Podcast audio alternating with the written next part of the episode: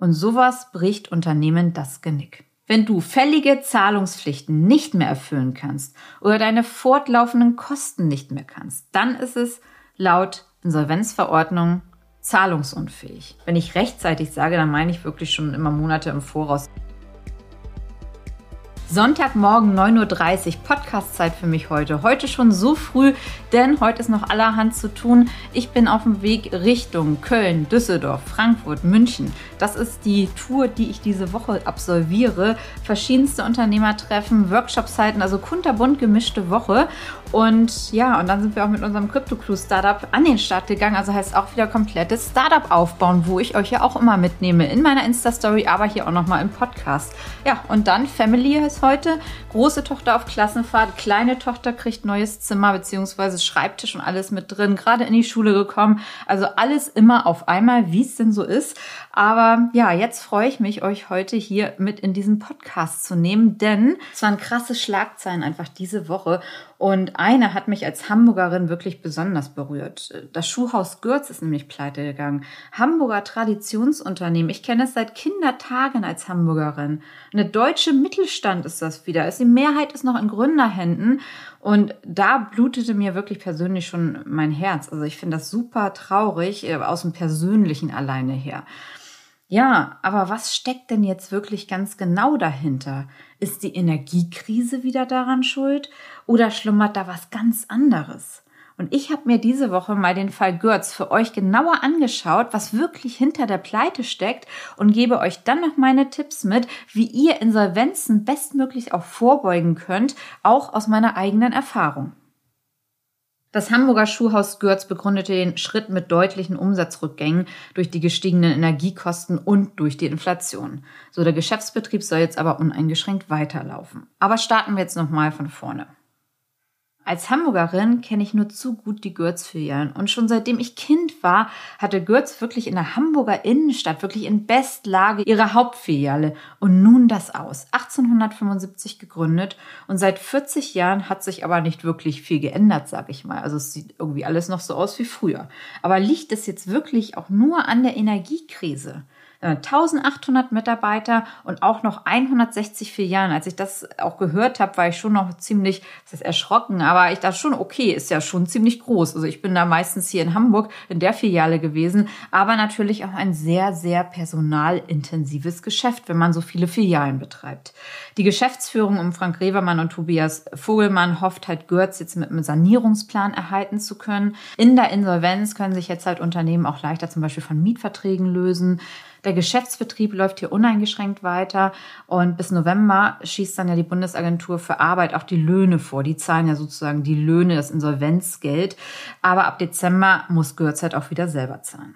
Also mal schauen wir uns das Ganze halt mal an. Ne? Aber wie gesagt, Umsatzrückgang aufgrund von Inflation und Energiekrise wurde gesagt. So, und persönlich, ich finde es natürlich super schade, aber als Unternehmer habe ich noch einen ganz anderen Blick auf die Dinge jeder Selbstständige, der weiß ja irgendwie, wie hart es auch ist, durch diese schweren Zeiten jetzt zu kommen und auch Haus zu halten. Das haben wir auch schon jetzt in Corona ja lehrt. Also zwei Jahre Corona. Ich glaube, jeder Selbstständige weiß halt auch, was da aufs Unternehmen zugekommen ist. Und wie gesagt, in guten Zeiten sich da halt wirklich einen Puffer an Rücklagen auch anzulegen und die dann halt auch in Krisenzeiten aufzubrauchen und auch mit der Zeit zu gehen.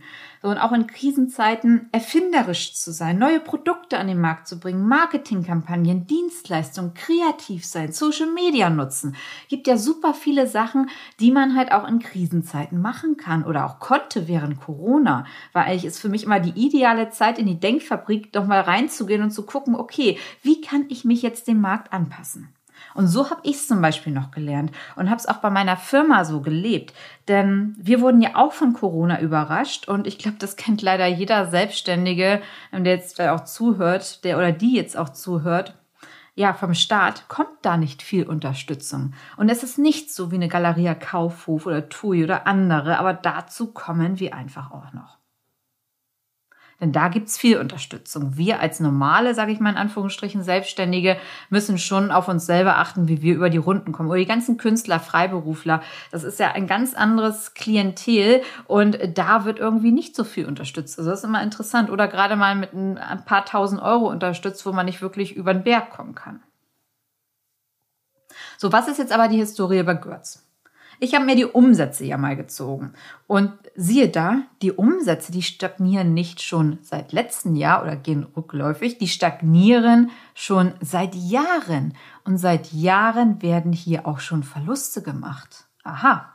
Und dann siehe da, in 2021 haben sie auch 28 Millionen Euro vom Bund bekommen. Umsatzeinbruch 20 Prozent auf 199 Millionen Euro in 2020. Er war nur 20 Prozent Umsatzeinbruch, haben 28 Millionen vom Bund bekommen. Was sollen denn da andere Unternehmen sagen, die ebenfalls hohe Umsatzeinbrüche hatten? Aber wenn man sich jetzt auch schon die Jahre vorher anschaut, da ist eine Stagnation in den Umsätzen. Und wir hatten ja gute Wirtschaftsdaten. Die Wirtschaft ist ja gewachsen. So, und bereits 2014 ist noch der Finanzinvestor Affinum mit 40 Prozent Anteilen eingestiegen. Der hat sich 2020 aber auch wieder zurückgezogen. Also so viel erstmal zu den Zahlen. Also mir kann hier keiner sagen, dass es halt erstmal rein an den Energiekosten liegt, auch Inflation, wenn seit Jahren Verluste gemacht werden und auch alles stagniert, obwohl die Wirtschaft hier im laufenden Aufschwung war. So, und wie steht's jetzt aber auch mit der Produktvielfalt? Ja, bei Götz. Also Gürz Traditionsunternehmen nicht wirklich für Innovation bekannt. Und gefühlt ist die Kinderabteilung noch wie vor 30 Jahren. Also ich kaufe, wenn ich in Hamburg bin mit meiner kleinen Tochter, noch genau an derselben Stelle die Schuhe, wie ich sie damals gekauft habe. Und Sneaker gibt's immer noch im Untergeschoss. Bloß keine Veränderung. Online-Shop bei Gürz ist ein ganz anderer Service als bei Zalando. Also es ist halt wirklich traurig. Und die haben 1800 Mitarbeiter aber keiner ist irgendwie innovativ genug, Veränderung anzustoßen? Meine Tochter sitzt so halbwegs da noch auf der gleichen Rutsche wie ich damals. So, nur zieht das heute nicht mehr die Leute an. Und im Vergleich, wenn ich jetzt auch mal bei Götz bestelle online zu Zalando, es dauert einfach länger, die Webseite ist nicht so intuitiv, Rücksendungen sind doch nicht so einfach wie bei, wie bei anderen Groß-Online-Anbietern. Ja, und jetzt verkaufen die auch noch Klamotten. Hab gerade wieder eine Werbung auf dem Handy gekriegt, wo dann noch irgendwie Klamotten verkauft werden. So, ja. Die Marken sind auch immer die gleichen. Marketingstrategie ist nicht sichtbar. Im Hamburger Abendblatt gibt es seit 30 Jahren wirklich die gleiche Printwerbung, also Flyer von Götz. Ich schaue immer rein, wenn ich bei meiner Tante bin, die wohnt in Hamburg und die liest halt immer das Hamburger Abendblatt. So, und da liegt immer noch der gleiche Flyer drin wie vor 30, 40 Jahren. So, also heute immer noch so. Aber was ist denn mit Social Media Auftritt? Fehlanzeige. Wie nehme ich denn die jungen Leute mit? Ich muss mir ja darüber doch mal Gedanken machen. Die gehen nicht mehr so viel in Stores wie früher. Und Götz ist aus meiner Sicht in der Vergangenheit komplett stehen geblieben. So wie einige halt im deutschen Mittelstand. Bloß keine Veränderung. Wenn man sich die Filialen anschaut, seit Jahren die gleichen Marken, gleicher Aufbau. Klar, man weiß halt immer, was man einfach bekommt, ne? Aber ja, Digitalisierung Fehlanzeige, Social Media Auftritt Fehlanzeige. Was ist mit dem USP? Bei Girls. Das ist das, was ich auch mit meinen Coaches in der Unternehmerakademie immer als erstes auch mitmache. So guckt, warum sollen die Leute bei dir kaufen und nicht bei jemandem anders?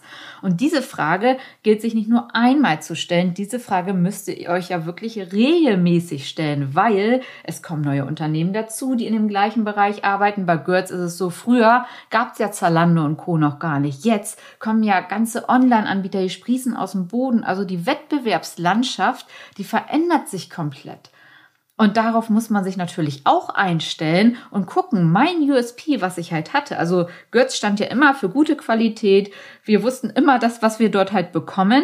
Und man halt nachher als Bankerin zumindest auch ganz nette Schuhe bekommen. So, aber damit kannst du ja heute keinen Blumentopf mehr gewinnen. Und da stelle ich mir halt schon die Frage, so, was ist jetzt noch das, das USP? Du kannst heute Kinder nicht mehr mit einer Rutsche locken. Und dass sie auch ihre Eltern damit reinziehen. Das funktioniert nicht mehr. Also ich kann bisher jetzt keinen USP finden, warum ich Schuhe bei Götz kaufen sollte. Und da stelle ich mir schon die Frage, 1800 Mitarbeiter. Klar, es sind ältere Gründer mit an Bord, vielleicht nicht so am Zeitgeist, aber es wird ja auch junge Leute im Unternehmen bei Götz geben. Es gibt weitere Anteilseigner, Gremien, Beiräte, die kriegen ja auch alle Geld. So was zum Teufel haben die ganzen Beratergremien die letzten Jahre gemacht? Geschlafen? Wollten sich das nicht eingestehen? Wollen sie gar keine Veränderung und in der Vergangenheit vielleicht weiterleben? Und sowas bricht Unternehmen das Genick. Aber spätestens mit der Corona-Hilfe von 28 Millionen Euro, ja, da hätte es doch mal Klick machen können, dass vielleicht irgendwas zu verändern ist. Aber vielleicht stellt sich da auch wieder das ganze Thema so ein, ja, jetzt ich kriege ja eh Geld, so warum soll ich was ändern? Das ist mir halt noch nicht ganz klar, aber ich fürchte, es ist halt wirklich wie bei vielen Unternehmen noch, äh, die alteingesessen sind, wo Veränderung einfach nicht angekommen ist. Aber diese Unternehmen, die werden halt ein massives Problem bekommen in den nächsten Jahren, weil äh, die Welt an denen vorbeizieht. Und dann werden wir ganz viele Insolvenzen sehen. Und das ist ja auch klar, wenn man sich nicht mitentwickelt, weiterentwickelt und stehen bleibt, das funktioniert heute nicht mehr. Die Welt ist schnelllebiger als noch vor 20, 30 Jahren. Man muss sich immer wieder neu erfinden. Und das haben viele noch nicht verstanden. Das können Startups, das können junge Unternehmen, die an den Markt gehen. Aber der alteingesessene Stamm, die eigentlich auch ein wichtiges Rückgrat auch der deutschen Wirtschaft sind, die haben so viel Potenzial und es wird nicht auf die Straße gebracht. Vielleicht, weil da ja, Leute sitzen im Vorstand, in den Gremien, aber auch von den Mitarbeitern her, die das vielleicht einfach gar nicht wollen. Aber man kann sich auch nicht gegen Veränderungen sträuben. Man kann sich nicht dagegen sträuben, dass sich die Welt einfach weiterdreht. Und an den Staat mal die Frage, warum zum Teufel werden unprofitable Unternehmen stets mit Millionen Summen vom Bund gestützt? Kaufhof, TUI, jetzt Görz. Einfach so, ohne Auflagen. Warum kriegen die immer einfach so Geld, ohne Zukunftspläne vorzulegen und dann auch den Fortschritt nachzuweisen, dass sich was ändert? Weil sonst ist es einfach nur Papier, was geduldig ist und die werden es nie umsetzen. Klar ist immer das Thema, die Angestellten, dann verlieren die ihren Job. Aber ähm, wir haben Fachkräftemangel. Die kann man super gut in andere Startups unterbringen und die, die profitabel sind.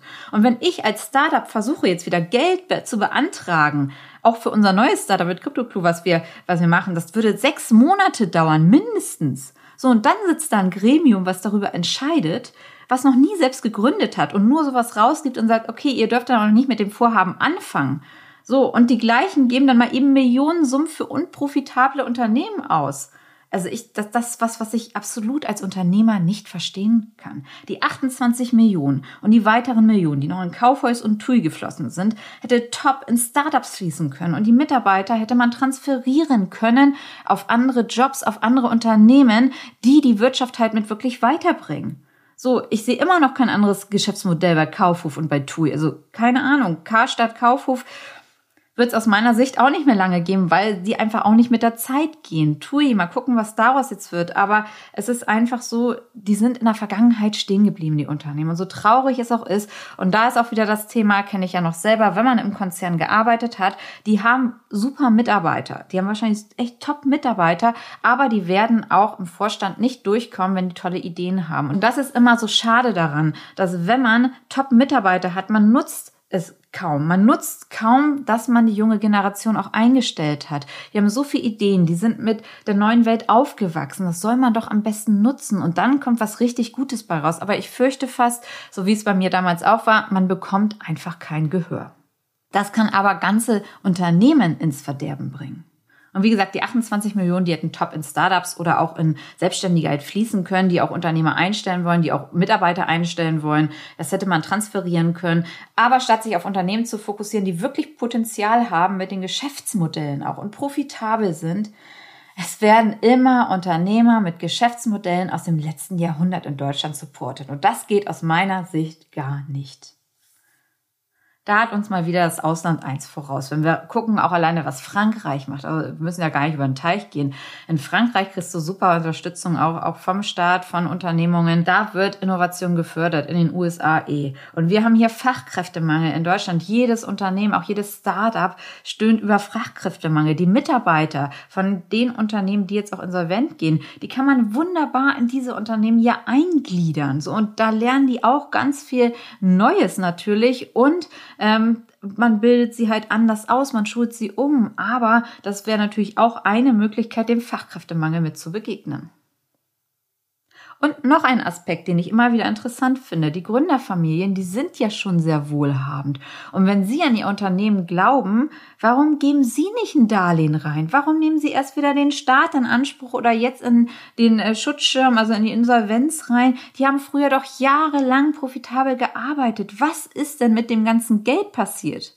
Haben die es jetzt ausgeschüttet? Kein Puffer für Sanierung mehr vorhanden? Glaubt auch die Gründerfamilie selbst nicht mehr an ihr Unternehmen?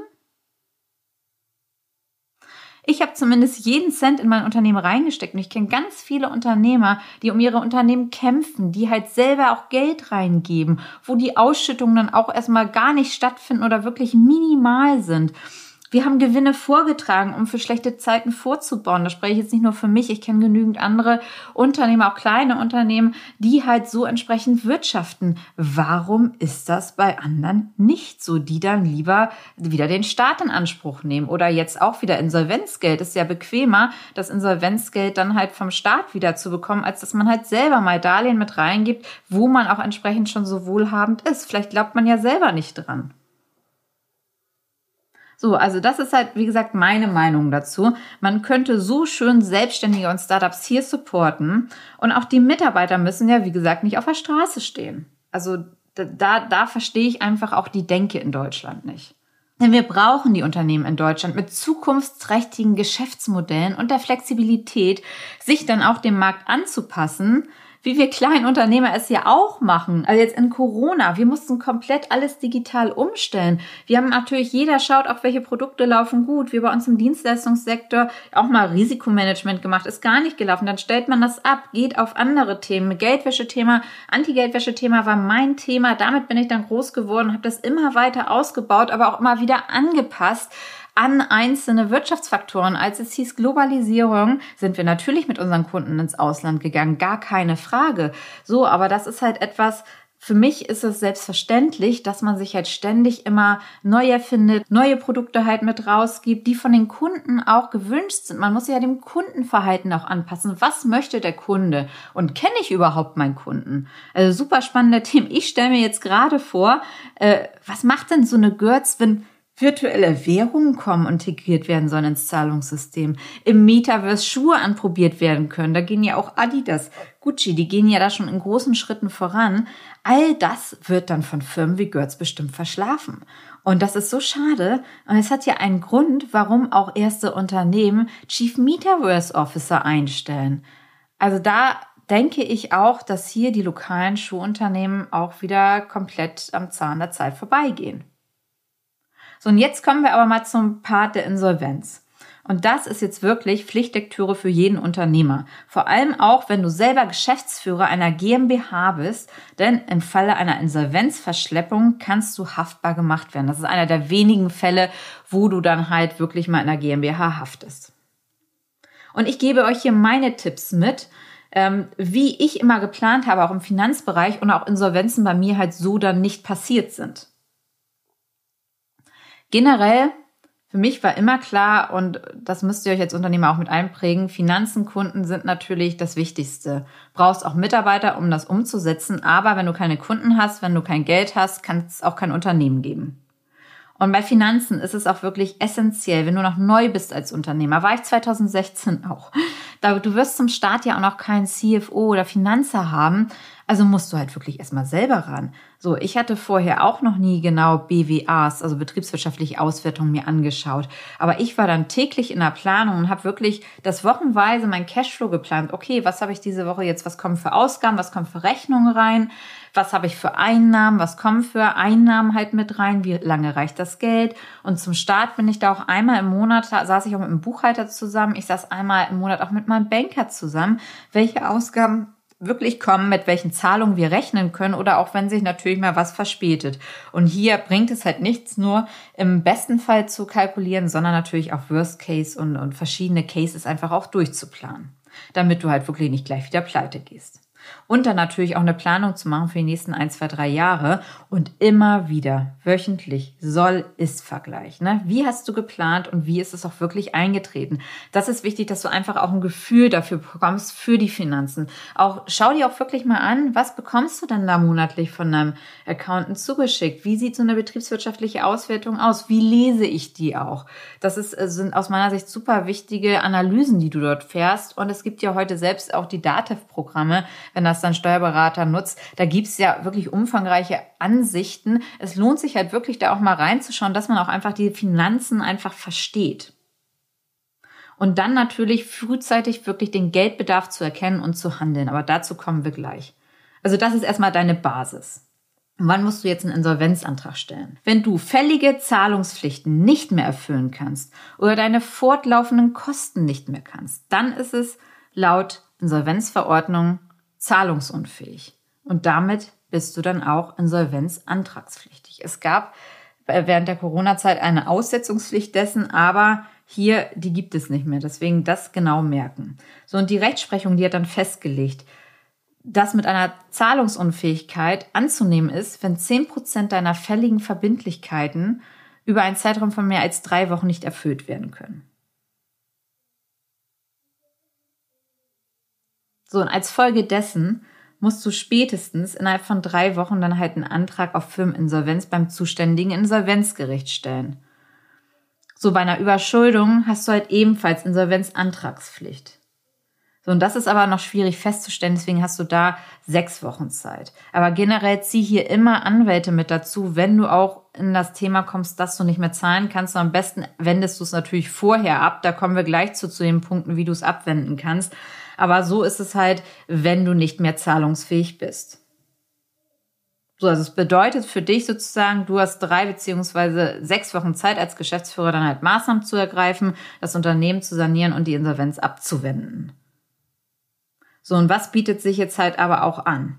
Wie kannst du überhaupt eine Insolvenz abwenden? Und da spreche ich halt schon etwas, was eigentlich zur, was eigentlich zur monatlichen Planung auch mit, mit gehört. Wenn ich sage, gut, Lösung natürlich, optimiere dein Forderungsmahnwesen. Das heißt, wann kannst du Rechnungen stellen oder das ganze Thema Mahnwesen, je nachdem, in welchem Bereich du tätig bist. Es gibt heute ja super viele Anbieter, ob es Elopage Copecard ist, wenn du halt auch Produkte verkaufst, wo du halt sofort auch Geld mit einziehen kannst. Das heißt, die bekommen dein Produkt oder auch deine Dienstleistung gar nicht, wenn sie nicht schon bezahlt haben. Das ist natürlich ideal. Weil ansonsten, wenn du natürlich auf Rechnung zahlst, was ich ja aus dem B2B auch kenne, ich habe ja auch immer Rechnungen gestellt, und dann ist natürlich das ganze Thema Mahnwesen essentiell, dass du das dann halt auch optimierst. Wenn du es nicht so machen kannst, dass deine Kunden gleich bezahlen oder im Vorfeld bezahlen, Vorauskasse nehmen oder aber auch mit Kreditkarte zahlen zum Beispiel. PayPal gibt ja unzählige Möglichkeiten. Aber das ist wirklich ein Dreh- und Angelpunkt, dass du einfach schnell deinen Cashflow reinbekommst, dass du schnell zumindest deine Einnahmen reinbekommst und die außenstehenden Posten so niedrig wie möglich hältst. Du kannst natürlich auch deine Forderung verkaufen. Factoring gibt's auch diverse Online-Anbieter schon. Das heißt also, dass du, wenn die Zahlung fällig ist und du hast zum Beispiel noch 60 oder 90 Tage Zahlungsziel, dann kannst du das jetzt schon an eine andere Firma verkaufen. Da gibt es Spezial-Factoring-Firmen, auch online, wo du es alles einreichen kannst. Das heißt, du bekommst dann jetzt schon das Geld oder einen Großteil des Geldes und dein Kunde zahlt dann an die Factoring-Gesellschaft. So kannst du nochmal Tage sparen. Kostet natürlich auch immer Gebühren. Musst du halt schauen, ob du das nicht schon bereits in deinem Forderungswesen anders darstellen kannst, dass du per Vorkasse nimmst oder dass du Kreditkartenzahlungen nimmst oder auch PayPal. Also das sind ganz unterschiedliche Wege dort. Aber es ist auch eine gute Möglichkeit, wenn du zügig Geld brauchst, dass du eine Forderung verkaufen kannst. Dann natürlich Thema Kredite, Kreditlinien, Garantien, Bürgschaften aufnehmen oder optimieren. Das ist halt ein Rundum-Package, was für dich als Unternehmer eh wichtig wird. Also Kreditlinien insbesondere. Da musst du mit deiner Bank natürlich sprechen, inwieweit das als Startup halt möglich ist. Aber auch da unterstützen zum Beispiel Bürgschaftsbanken die ja mit einer Bürgschaft reingehen oder aber auch über eine KfW-Kredite. Da gibt es ganz unterschiedliche Möglichkeiten. Sprech da am besten aber auch ganz rechtzeitig immer mit deinen Bankern. Und wenn ich rechtzeitig sage, dann meine ich wirklich schon immer Monate im Voraus, dass man halt wirklich genau schaut, so, was ist jetzt der Bedarf? Und wenn man dann feststellt, okay, Bedarf ist da, dass man auch kurzfristig agieren kann einfach. Aber das ist halt ähm, deswegen ist es auch immer so wichtig, eine Top-Hausbank zu haben. Kann ich immer nur wieder sagen, insbesondere wenn ihr äh, auch personalintensives Geschäft habt, wo ihr viele Mitarbeiter habt, die ihr bezahlen müsst, ähm, dann wird, werdet ihr über kurz oder lang auch nicht über Kreditlinie natürlich rüberkommen, hat ja auch jedes große Unternehmen. Aber das ist halt etwas, wo ich sage, gut, ähm, super wichtiges Thema, gute Bank aussuchen und dann auch mit ihr über solche Themen zu sprechen. Dann kannst du natürlich auch Gesellschafterdarlehen reingeben. Also das ist natürlich immer mit am einfachsten, wenn die Gesellschafter selber noch Geld mit in die Firma reingeben. Das ist, dann brauchst du keine Bank und gar nichts, ne? keine Sicherheiten. Das ist, das ist super easy. Zumindest wenn ihr halt äh, vielleicht zwei Geschäftsführer seid oder zwei und die gleichen sind auch die ähm, Gesellschafter. Also wenn das alles klar ist, also im kleineren Bereich, dann sollte es auch kein Thema sein, dass ihr, dass ihr da vielleicht Gesellschafterdarlehen mit reingebt.